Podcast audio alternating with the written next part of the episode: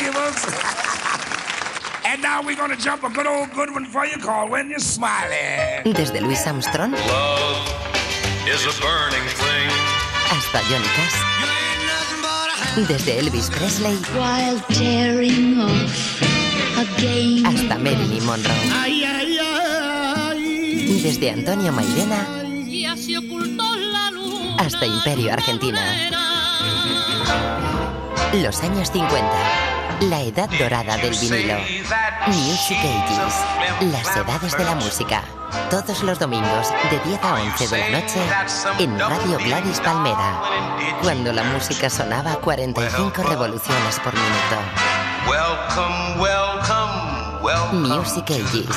Las edades de la música.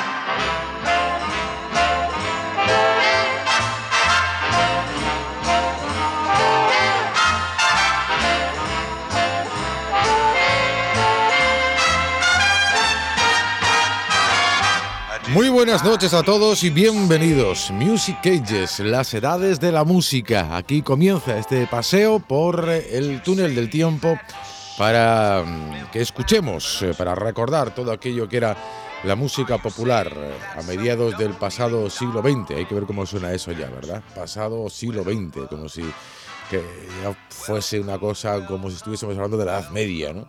Y no ha pasado tanto tiempo, estamos hablando de 60, 50, 45 años más o menos, ¿no? que es la música que nosotros escuchamos eh, durante los próximos 60 minutos. Hoy, por cierto, vamos a empezar de una forma especial, porque siempre eh, hablamos de la música popular, pero en aquellos años eh, bueno, no queremos meternos en los que somos especialistas en el mundo del flamenco, pero hoy queremos empezar con flamenco. ¿Y por qué motivo? Bueno, lo haremos porque concretamente el martes, pasado mañana, pues eh, eh, se cumple. eh, concretamente murió en 1973, es decir, que estamos hablando de 36 años, la muerte del gran Manolo Caracol. Y vamos a recordarle. Esa es la gran música que se hacía por aquel entonces aquí en España, junto con la copla, cuando empezaban a hacer un poco también la música pop. Pero, lógicamente, eh, era lo que se hacía mientras en Estados Unidos, eh, en el mercado anglosajón, eh, en el mercado sudamericano, pues la verdad es que la producción era mucho más importante. ¿no?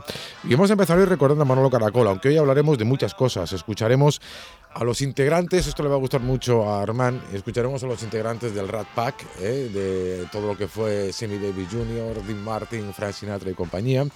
Y nuestra biografía hoy va a estar dedicada a un hombre que murió joven, pero que fue todo un símbolo en los Estados Unidos y también fuera de ellos. Es decir, que estamos hablando del gran Glenn Miller. Con él vamos a dedicar unos minutos para algunos datos eh, biográficos eh, de su corta, repito, corta pero intensa carrera. Así que sin más dilación vamos a empezar, como decíamos hoy, de forma especial, hablando de flamenco, de Manolo Caracol, su nombre de verdad no era Manolo Caracol, sino que era Manuel Ortega Juárez. Eh, nació en 1909, el 9 de julio, repito, murió, nació en Sevilla, pero murió en Madrid el 24 de febrero de 1973. Murió en un accidente de tráfico en Aravaca, en la carretera de, de La Coruña, en Madrid. Eh, provenía de una larga estirpe flamenca, como que la mayoría de los cantaores, y era tataranieto de El Planeta. El Planeta era uno de los primeros cantores de flamenco de los que se tiene noticia en, la actualidad. Empezó a cantar desde muy joven y en 1922 fue cuando obtiene el premio, un premio en el concurso de cante Honda de Granada, organizado entre otros por Federico García Lorca, nada más y nada menos.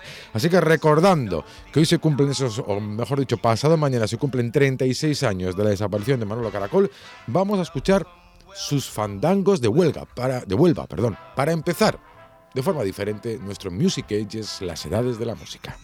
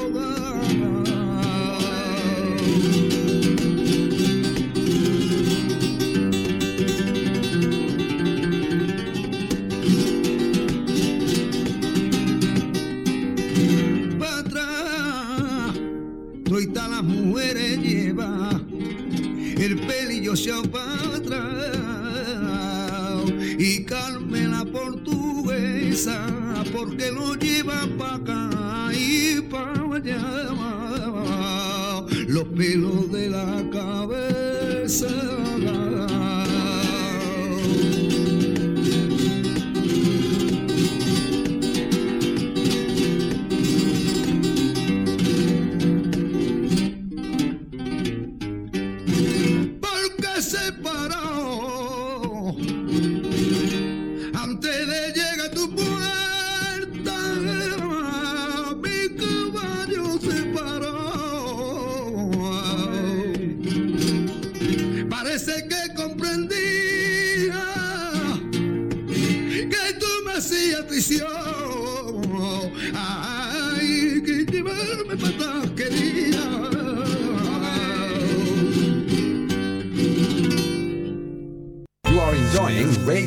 Palmera. Madrid 103.2 FM, Barcelona 96.6 y en internet You can also connect to Radio Gladys Palmera depuis le monde entier at radiogladyspalmera.com. 10 años de Latin Spirit.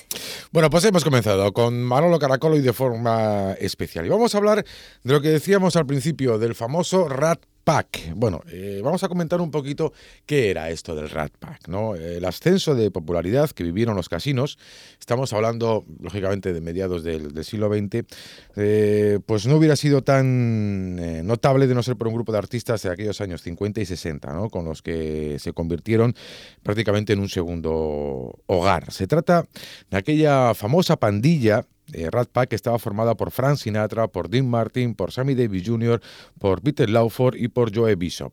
Vale, bien, pero este Rat Pack, que es el más famoso que, se conoce, no fue el primero en formarse entre actores y cantantes estadounidenses. El primero, el original, ya contaba con Sinatra, pero mm, todo eh, giraba no en torno a su figura, sino en este caso en torno a Humphrey Bogart. Y este grupo lo formaban pues los amigos de Bogart, de Humphrey Bogart de Hollywood. Se encontraba David Niven, por ejemplo, el actor británico, estaba Lauren Bacall, su mujer, estaba Judy Garland, Spencer Tracy, Cassidy Herbert o George Cukor. El, grupo del, actor, de, Humphrey Bogart, fue el primero en recibir ese nombre de Rat Pat, que significa pandilla de, de, ratas. Y su origen se lo disputan siempre o Bogart o Lauren Bacall. También dice que ella fue la que le puso el nombre, ¿no? Mientras él decía que Bogart decía que ya se refería a sus amigos como Holmby Hills Rat Pack, es decir, eh, Hills era un barrio de Alto de Los Ángeles. Su mujer afirmaba que la expresión fue obra suya una mañana que presenció el regreso de todos estos actores un día de fiesta y les dijo, parecéis una maldita pandilla de ratas. Y así se dice que se llamó el, hat, el Rat Pack. La segunda encarnación, después, es la más famosa. Eh, fue en 1960, con el rodaje de Ocean's Eleven, y luego la película que hizo George Clooney con Brad Pitt y compañía. Bueno, pues eh, la película original, un grupo de veteranos de la Segunda Guerra Mundial se juntaban en Las Vegas para planear un apagón y poder así robar pues varios casinos de la ciudad. Eh, eh, la dirección corría a cargo de Lewis eh, Millstone y en el reparto mm, se encontraban pues los cinco máximos integrantes de este grupo, que eran Sinatra, Dean Martin, Sammy Davis Jr., Lawford y Bishop. Sinatra echaba de menos la época de las fiestas del Rat Pack original, así que les hizo una oferta pues a, a ellos a formar de nuevo otra pandilla. Durante muchos años este Rat Pack, encabezado por la Sagrada Trinidad de Sinatra, Davis y Martin, alias Dino, fueron el símbolo de Las Vegas, eh, con unas Vegas con clase, con estilo, con lujo, siendo una especie de familia real para la ciudad de las luces. Pusieron Las Vegas en el mapa antes de que Elvis Presley, por ejemplo, y otros grandes eh, del espectáculo llegaran a la ciudad. El grupo desfilaba, destilaba, mejor dicho, un aire canalla, divertido, eh, atraía a personas de todo el mundo y sus fiestas comenzaron a ser legendarias, superando lo que era el Rat Pack de Humphrey Bogart, de Loren Bacall, de Spencer Tracy y compañía. ¿no? Empezaron a sacar partido profesional después eh, al grupo y organizaron veladas eh, en el Casino Sands de Las Vegas, que pronto se convertiría en una segunda casa para ellos. Un espectáculo muy medido en el que, bueno, pues iban saliendo al escenario por orden de importancia de cara al público. Siempre, siempre cerraba el espectáculo pues Frank Sinatra, ¿no? Entonces un poco los orígenes de, este famoso Rat Pack. Bueno, vamos a escucharles a la Santa Trinidad, como decíamos, ¿no? El primero de ellos, el grande, el que todo circulaba en este segundo Rat Pack de los años 60, todo circulaba a su alrededor, es Frank Sinatra, cantando canciones como este Out the World.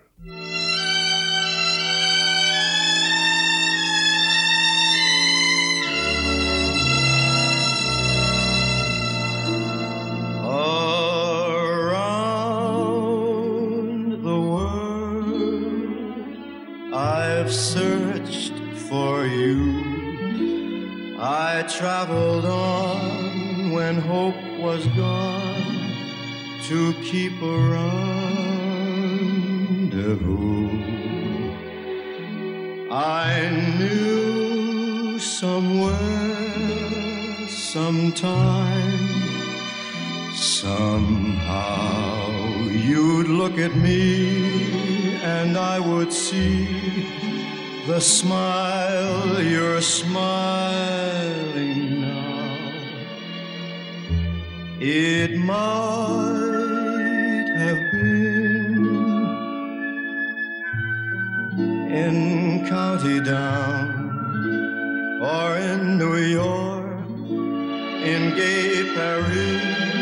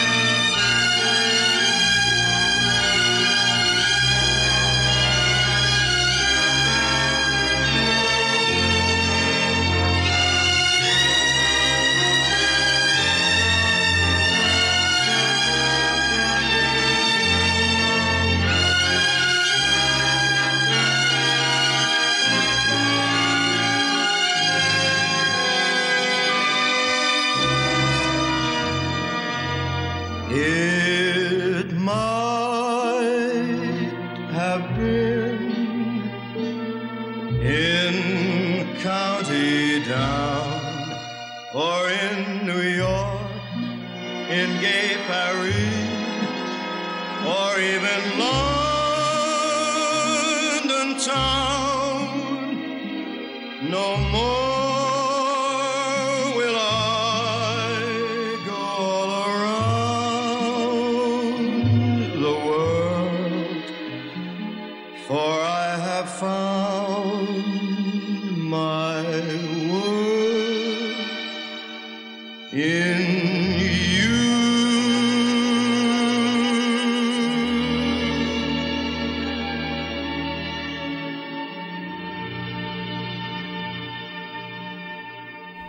Pues este era Frank Sinatra, el gran capo del Rat Pack. El segundo en discordia, otro grande, Dean Martin.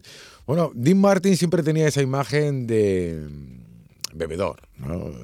Mujeriego, etcétera, etcétera. Pero según cuentan, por ejemplo, eh, lo cuenta la propia Judy Garland, que mm, Dean Martin nunca bebía. Nunca bebía, aunque siempre tenía una copa en la mano, una copa de whisky. Ella decía, y lo quería dejar bien claro, que eh, no era cierto, que lo que siempre llevaba, que parecía whisky, era zumo de manzana.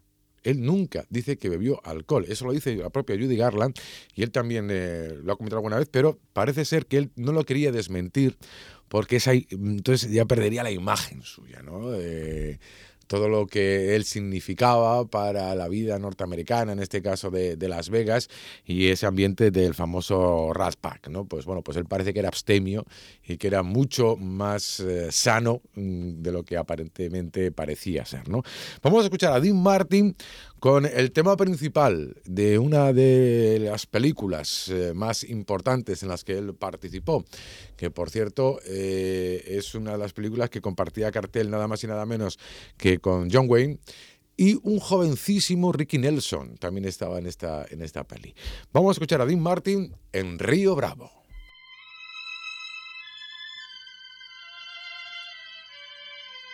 by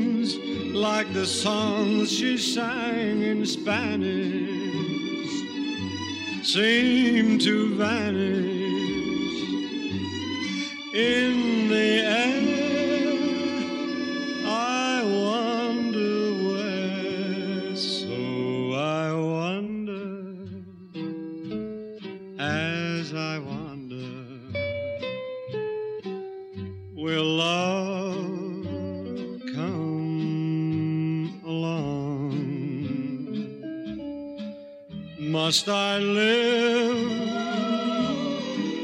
ever haunted by the memory of a song? While the river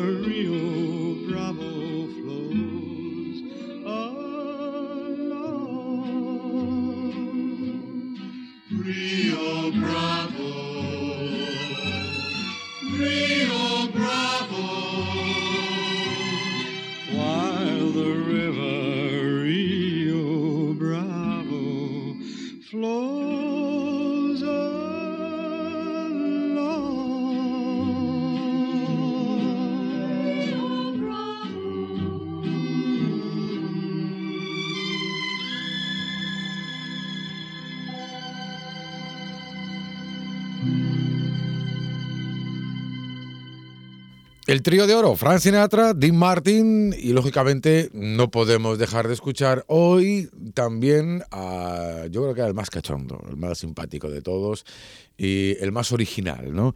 Atención porque esta es la voz de Sammy Davis Jr.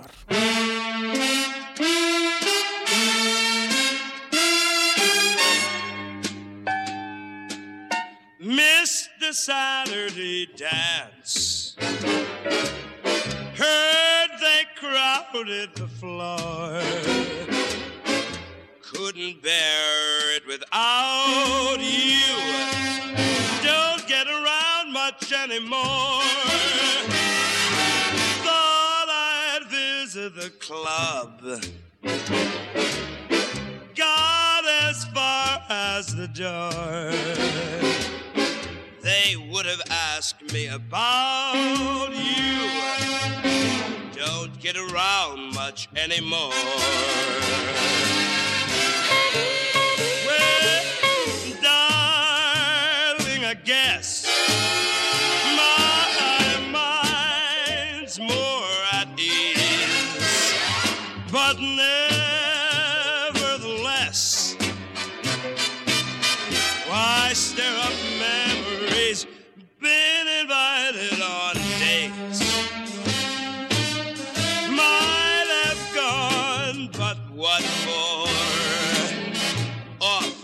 Different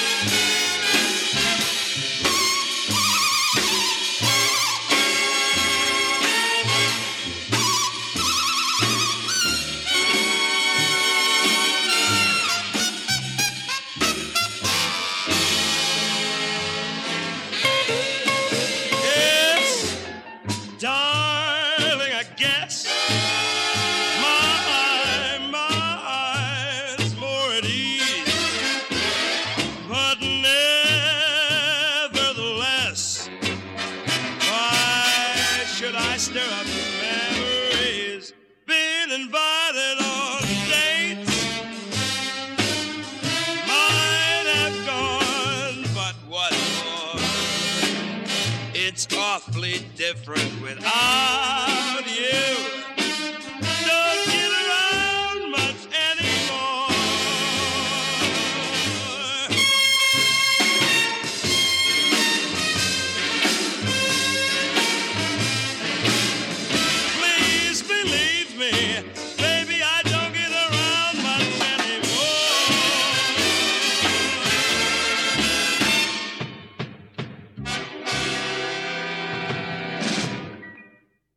Síguenos 24 horas con el mejor sonido digital en radiogladispalmera.com. You can also connect to Radio Gladys Palmera by internet from wherever you are in the world at radiogladispalmera.com.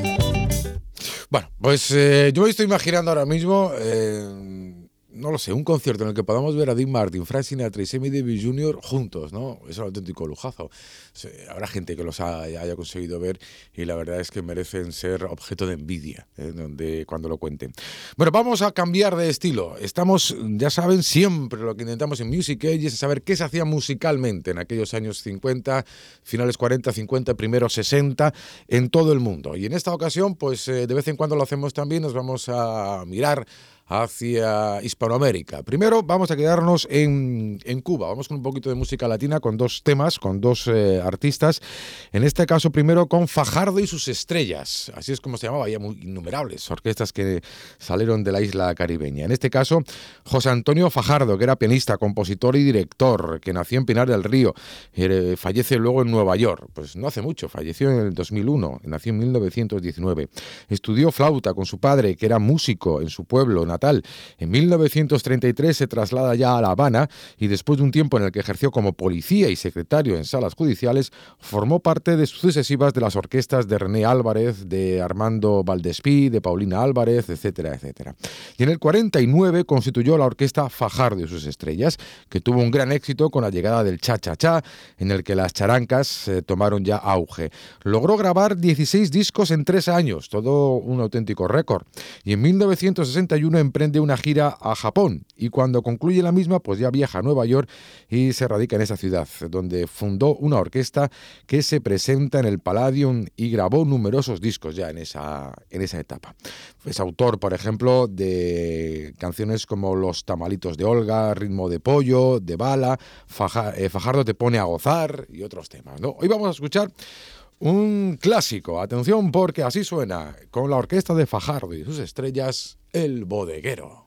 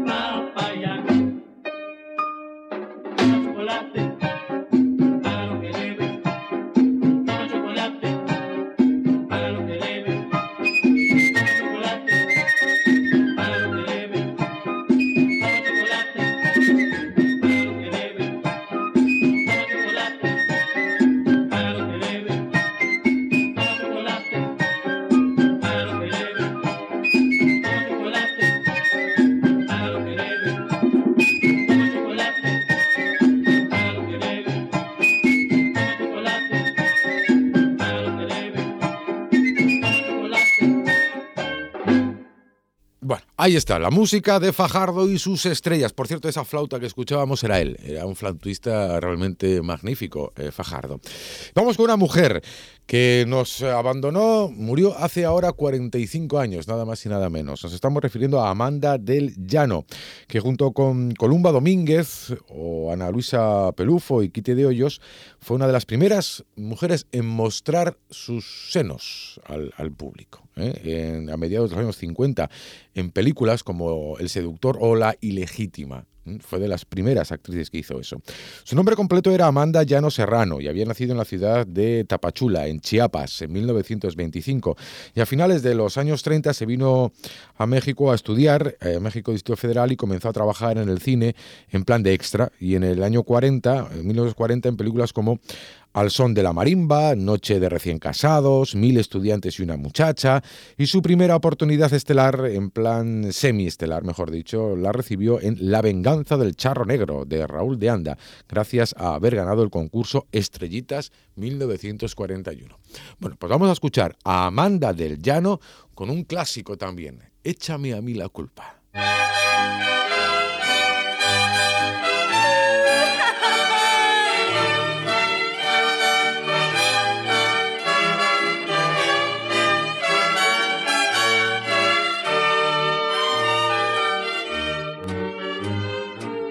Sabes mejor que nadie que me fallaste.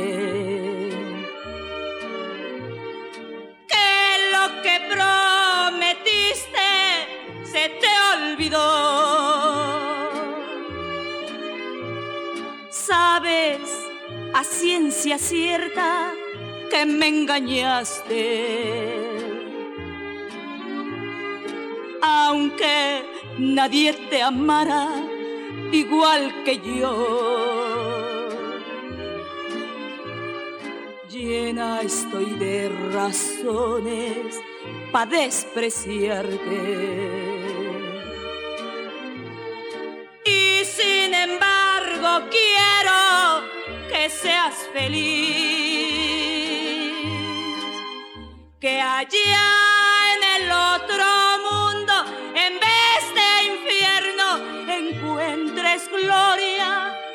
que una nube de tu memoria me borre a mí. Dile a quien te pregunte que no te quise. Dile que te engañaba, que fui lo peor. Échame a mí la culpa de lo que pasa.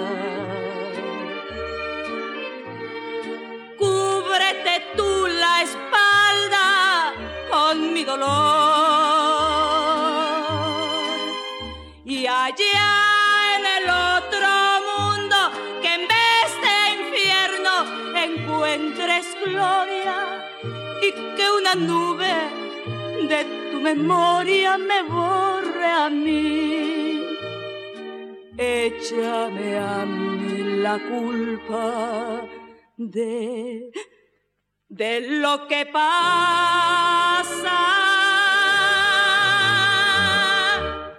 Pues ahí tenemos la voz, en este caso, de Amanda del Llano. Y ahora vamos a entrar de lleno ya en nuestras biografías. Hoy se la vamos a dedicar a un símbolo de América, a Glenn Miller.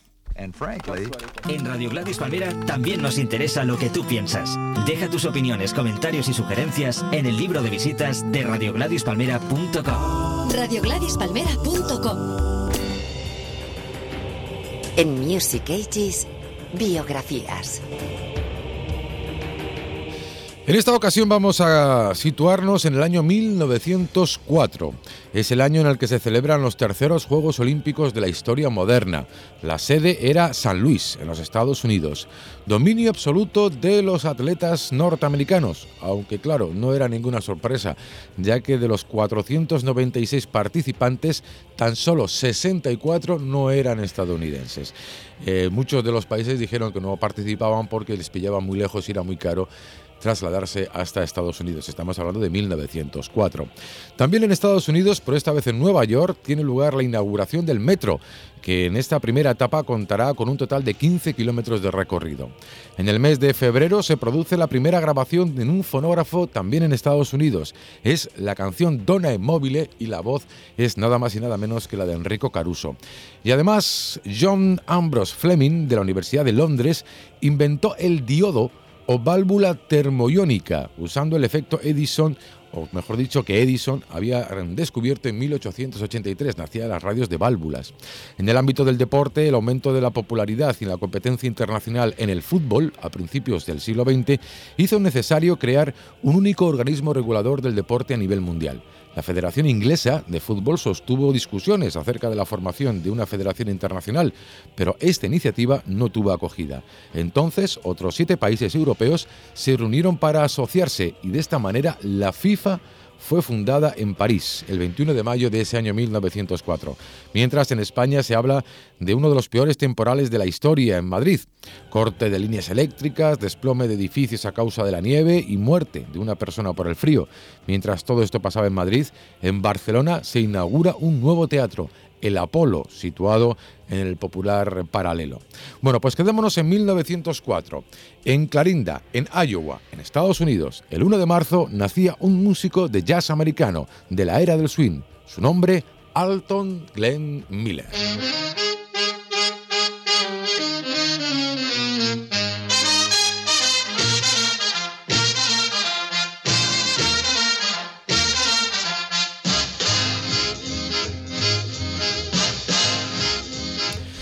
Fue el segundo hijo del matrimonio de Elmer Miller y Matty Lou Cavender. Se inicia en la música cuando su padre Elmer le regala una mandolina que luego cambió por un corno, que este fue su primer instrumento de viento, de viento que tocó.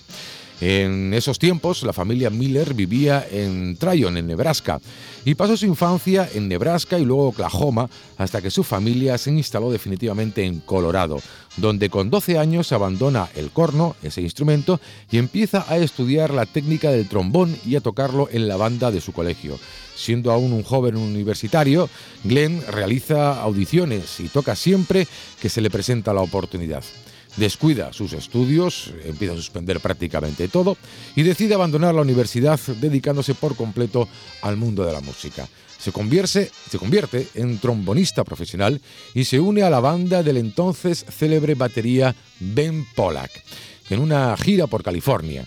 En esa banda, por cierto, el clarinetista de esa banda fue el que más tarde se le llamó como el rey del swing. Nos estamos refiriendo a Benny Goodman. En 1928 la orquesta llega a Nueva York y Miller decide dejarla para tocar por su cuenta en clubes, en programas de radio y en espectáculos musicales. Hasta bien entrado 1932.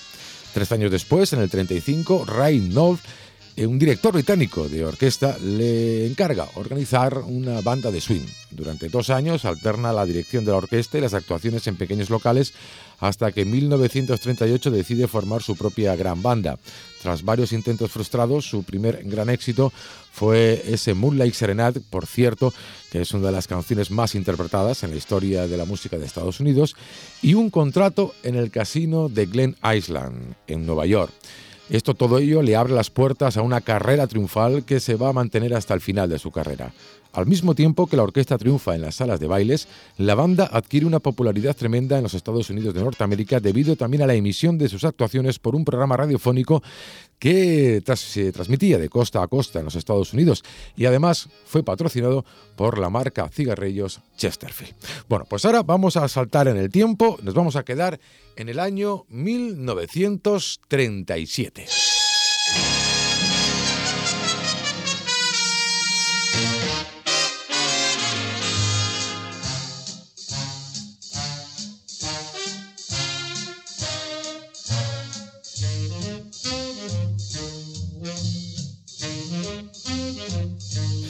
Dos recuerdos a nivel internacional en 1937. El primero de ellos hablaba del cine. Aunque en Estados Unidos eh, el cine de animación ya había dado sus primeros éxitos a la industria, es Walt Disney quien eh, se decide a grabar el primer largometraje. Era Blancanieves y los siete enanitos. Era en color y cosechó tanto éxito que obligó después a Walt Disney a llevar a la gran pantalla otras tres películas, Pinocho, Dumbo y Bambi. En el deporte se hablaba de un nuevo campeón de boxeo de los pesos pesados. Se trataba de Joe Luis, el bombardero negro que defendió su título 25 veces. Pero España estaba marcada por el transcurrir de la Guerra Civil Española con hechos puntuales, como por ejemplo el bombardeo de Guernica. En torno a Madrid se producen diferentes ofensivas y batallas, tratando un bando de aislar Madrid y otro de aliviar la presión sobre la capital. Como por ejemplo, ahí tiene lugar la batalla del Jarama, del 6 al 24 de febrero, la batalla de Guadalajara y la batalla de Brunete. En el frente de Aragón, la República inicia a finales de agosto una ofensiva en Belchite para intentar aliviar la presión en el frente del norte. Casi al mismo tiempo, los nacionales rompen en el norte el llamado Cinturón de Hierro y ocupan Bilbao y Santander y finalmente el 20 de octubre Gijón, poniendo así fin a todo lo que era la defensa por parte republicana del Frente Norte. Bueno, pero dejemos todo esto, nos quedamos en 1937 y volvemos a Glenn Miller. Formó una segunda banda ese año, que consiguió rápidamente el favor del público, que llenaba sus conciertos, lo que dio lugar a una serie de grabaciones para las eh, discográficas eh, transnacionales, como por ejemplo tan importantes como la RCA Victor o La Voz de su Amo.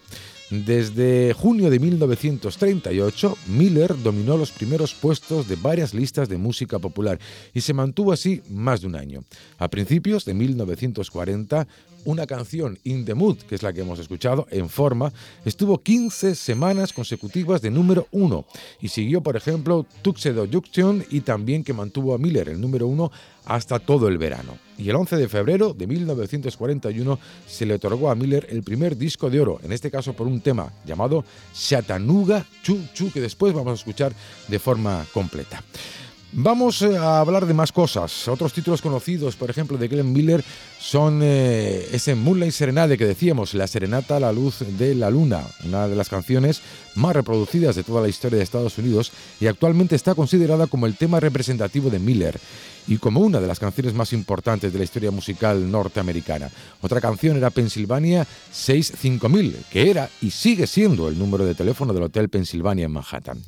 La orquesta, ya con un sonido novedoso, el famoso sonido Miller, está ya completa con sus grandes instrumentistas y el contrato que firma con la RCA, donde a lo largo de tres años y medio grabará más de 250 canciones, lo confirman o la confirman a la orquesta como una de las grandes bandas de swing de la época.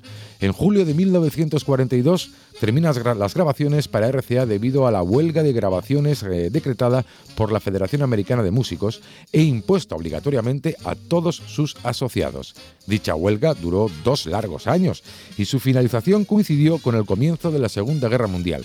A pesar eh, de que por su edad no estaba obligado, decide alistarse y eh, el ejército americano le da la graduación de capitán primero y comandante después. En el ejército, Miller reúne a excelentes músicos también reclutados y consigue formar una de las eh, más grandes y mejores orquestas militares de toda la historia. Vamos a saltar en el tiempo y nos vamos ya hasta 1944.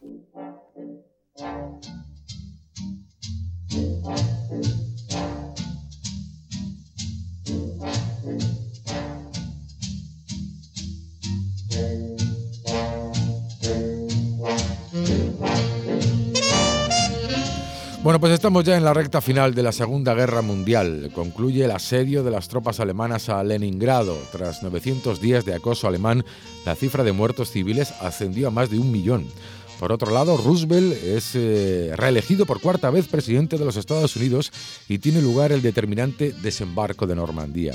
Por otro lado, representantes de 44 países se reúnen para abordar las consecuencias de la guerra y establecer las bases de un nuevo sistema económico. Nace así el FMI, el Fondo Monetario Internacional. En la gran pantalla nace un romance de película. En el rodaje Tener o no tener surge el amor entre Humphrey Bogart y Lauren Bacall. Mientras que pasa en España, bueno, pues eh, en España cuando aparece el número uno de la revista Hola, Don Juan de Borbón escribe una carta a Franco instándole a restaurar la monarquía. Esto provoca el comienzo del distanciamiento de estos dos personajes históricos. Y además, Sara Montiel debuta en el cine con la película Empezó en boda y comienzan las obras del estadio de fútbol del Santiago Bernabéu. Bueno, pues ese año 1944, tras la liberación de París, Glenn Miller, o a Glenn Miller se le ordenó realizar una gira de seis semanas por esa zona y en otras ciudades europeas, ya en poder de los aliados. Miller, recién ascendido a mayor, a comandante, pasó la noche anterior discutiendo con un amigo sus planes de formar una banda en la posguerra y luego retirarse a una hacienda que había comprado él en California. Al día siguiente, el 15 de diciembre de 1944, partió en un avión monomotor desde el aeródromo de Tingwood 50 millas al norte de Londres. Se dirigía a París para iniciar esa gira artística. El piloto de la aeronave también se dirigía a la ciudad, en la que estaba a punto de ser sometido a una corte marcial por acusaciones de traficar en el mercado negro. Los informes indican que había un tercer compañero de ellos en este vuelo, en este avión. Como nunca se encontraron los cadáveres de Miller y sus acompañantes, hubo una serie de leyendas que le suponían que estaba vivo. Hasta que, por ejemplo, en 1985, el investigador Clive Ward descubrió eh, un avión similar al que viajó Miller en las afueras de la costa norte de Francia, pero no pudo verificarse la existencia de restos humanos en su interior. Uno de los rumores más persistentes es el que, eh, de verdad, parece ser que Glenn Miller murió en un burdel alemán apuñalado por una prostituta, aunque esta historia, que se supone desclasificada como muchos otros secretos de guerra, nunca se ha podido confirmar. La teoría más probable es que el avión fue accidentalmente derribado por bombarderos eh, de la RAF sobre el Canal de la Mancha entre Francia e Inglaterra y después de una operación abortada de bombardero contra Alemania donde se arrojaron al mar las bombas destinadas al fin de aligerar la carga, el piloto de la Fuerza Aérea Británica, Fred Shaw, anotó en su bitácora que observó que un pequeño avión monomotor se precipitaba en espiral y sin control hacia el mar. Bueno, podía ser el de Glenn Miller. A pesar de la desaparición del músico, la banda continuó sus actividades bajo la dirección de Jerry Gray hasta el 13 de noviembre de 1945, cuando hizo su última presentación en el eh, ante el presidente Harry Truman en Washington. El mayor Glenn Miller fue el único miembro de la banda que nunca, que no pudo sobrevivir a la guerra. En abril ya terminamos. De 1992, a petición de su hija, se le puso una lápida en el Cementerio Nacional de, Ireton, lugar que se destina a los caídos de las guerras y expresidentes de Estados Unidos de Norteamérica. La versión, lógicamente, de que murió en un burdel, eh, no quería que, en este caso, el gobierno viera la luz, puesto que Glenn Miller era un auténtico símbolo de la vida norteamericana y debía, ya que había muerto, debía de morir como un héroe. Y en este caso se baraja esa posibilidad de que su avión cayera en el canal de la Mancha. Aunque cada vez hay más datos que apuntan a que ese tema del burdel en Alemania podía ser verdad. De todas maneras, nosotros nos quedamos con la música que estamos escuchando, la de Glenn Miller.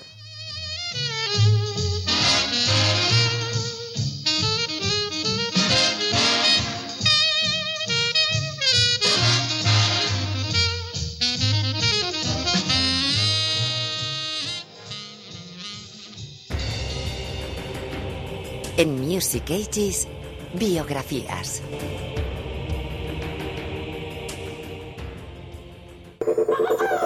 You can also connect to Radio Síguenos wherever you are 24 in the horas con el mejor sonido digital en radiogladispalmera.com.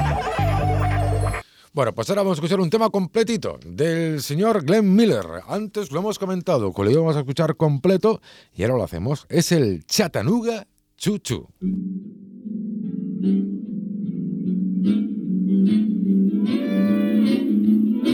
you.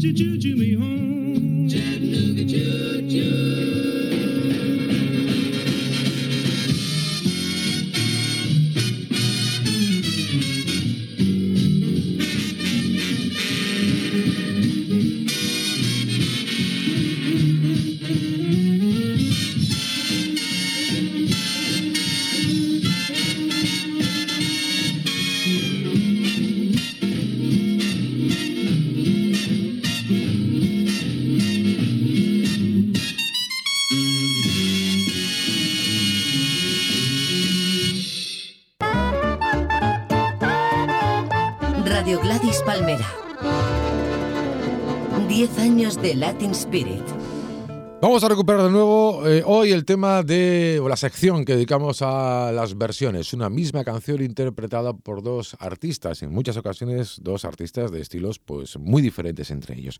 Hoy hemos elegido un clásico. Es la canción Bye Bye Love. Bueno, es una canción que se compuso en 1957 y que la primeros eh, que la cantaron fueron los Everly Brothers. Eh, por cierto, que esta canción la cantaron ellos, pero primero fue ofrecida a muchísimos cantantes que la rechazaron. Entre ellos, el propio Elvis Presley rechazó cantar esta canción y luego se convirtió, bueno, pues llegó a ser el número dos en las listas de éxito y número uno en ventas. Bueno, pues vamos a escuchar en primer lugar el Bye Bye Love eh, con la voz de los Everly Brothers. Eh, hay luego otra versión también que hoy no vamos a escuchar, que fue posterior, allá en 1970, que la hizo más popular todavía esta canción, que fue por otro dúo, por Simon y Garfunkel. Bueno, hoy nos quedamos con eh, la voz, en este caso, de los eh, Everly Brothers, eh, recordemos, Don Everly, uno de los integrantes, y eh, el otro integrante era Philip Everly. Lo, eh, primero nació en el 37 1937 y el segundo en 1939. Bueno, pues escuchamos este Bye Bye Love, el primer Bye Bye Love, interpretado por los hermanos Everly.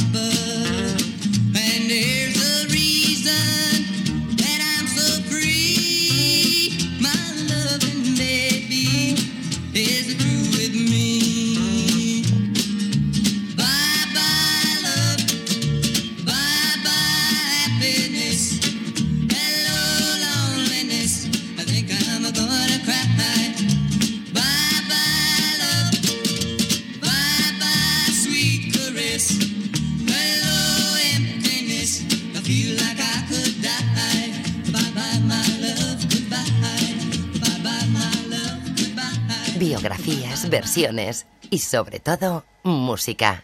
Music Ages. Las edades de la música. Bueno, pues era la versión de los Everly Brothers, la primera vez que eh, Bye Bye Love eh, ve la luz. Bueno, vamos a escuchar una versión totalmente diferente. En este caso es con el gran Ray Charles, que también la hizo él. Es, eh, se puede decir, la tercera versión importante de esta canción, ¿no? Everly Brothers, Ray Charles y Simon y Garfunkel. Ray Charles, algunos datos, que nació en Albany, en Georgia, y perdió la vista, por cierto, durante su infancia por un glaucoma. Ese fue el motivo del por qué Ray Charles se quedó ciego.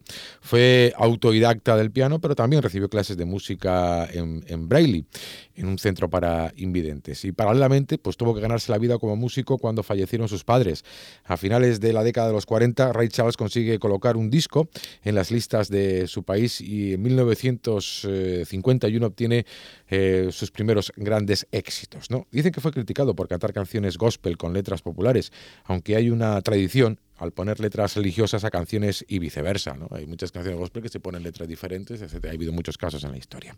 Bueno, pues este es el Bye Bye Love, cantado por el gran Ray Charles.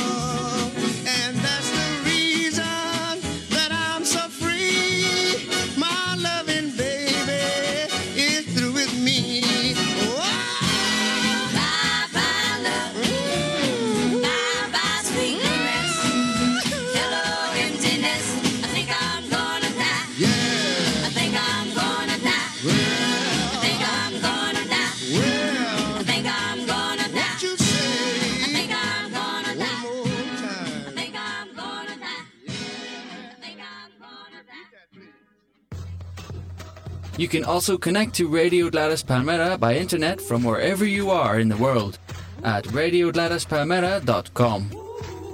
Connectez-vous sur Radio Gladys Palmera depuis le monde entier à travers Internet. radiogladyspalmera.com Síguenos 24 horas con el mejor sonido digital en radiogladyspalmera.com. 24 horas. Desde cualquier parte del mundo. Agenda, noticias, programación, podcast. RadioGladysPalmera.com Bueno, pues estamos ya en la recta final de nuestro programa, un programa realmente que hemos empezado y hemos tocado muchísimos palos y, y- y hemos empezado además por un palo, que son los fandangos, con el flamenco de Manolo Caracol. Luego hemos escuchado un poco la historia del Rat Pack, de aquella pandilla de ratas con Frank Sinatra, con Dean Martin, con Sammy Davis Jr., Hemos eh, ido hasta Sudamérica, hasta Latinoamérica, con Fajar de sus estrellas, con Amanda del Llano. Hemos conocido algunos datos biográficos de la vida de Glenn Miller, estas versiones del Bye Bye Love, en este caso con Everly Brothers y con Ray Charles, y vamos a poner el punto final con una gran voz eh, que estamos eh, recordando algunos días. eh, recuerden que falleció en la última Navidad, última día de Navidad, con Erta Kitt. Y con ella vamos a poner el punto final, repito, a nuestro programa. Eh, por cierto, esta noche son los Oscar y lo que queremos nosotros a la próxima edición es poner algunas canciones de películas. No es que hayan ganado Oscars, pero eh, canciones interpretadas en películas en aquellos años. Eso lo haremos para la próxima semana. De, de momento nos quedamos con la gran Erta Kitt y con ella decimos que volveremos la próxima semana. El tema Monotonous, así es como se llama y así nos vamos. Que pasen ustedes una feliz semana.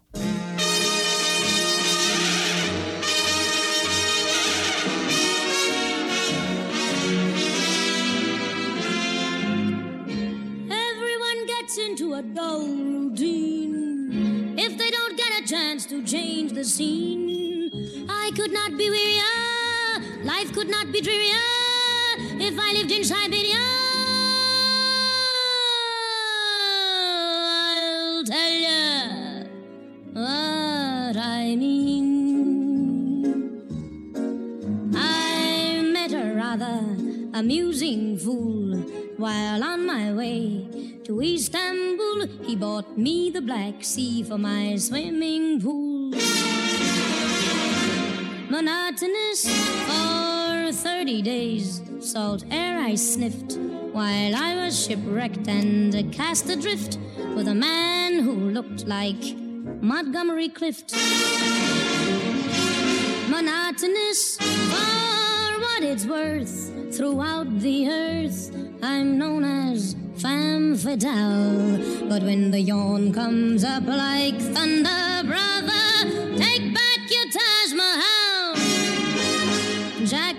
Made a new style for me.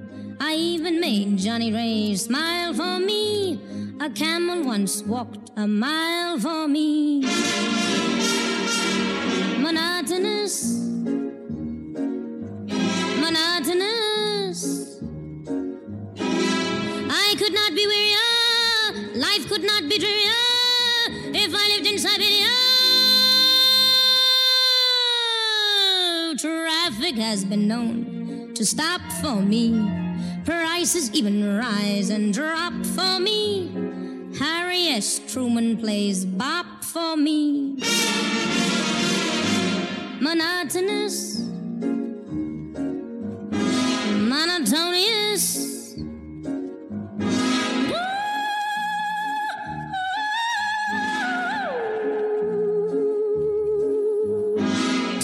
T.S. Eliot writes books for me. King Farouk's on tenterhooks for me. Sherman Billingsley even cooks for me. Monotonous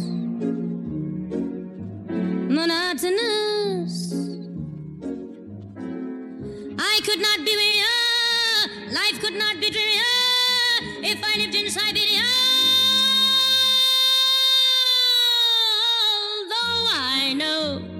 I've acres of dough, I'm not sure of the amount. It might be exciting someday if I learn to count.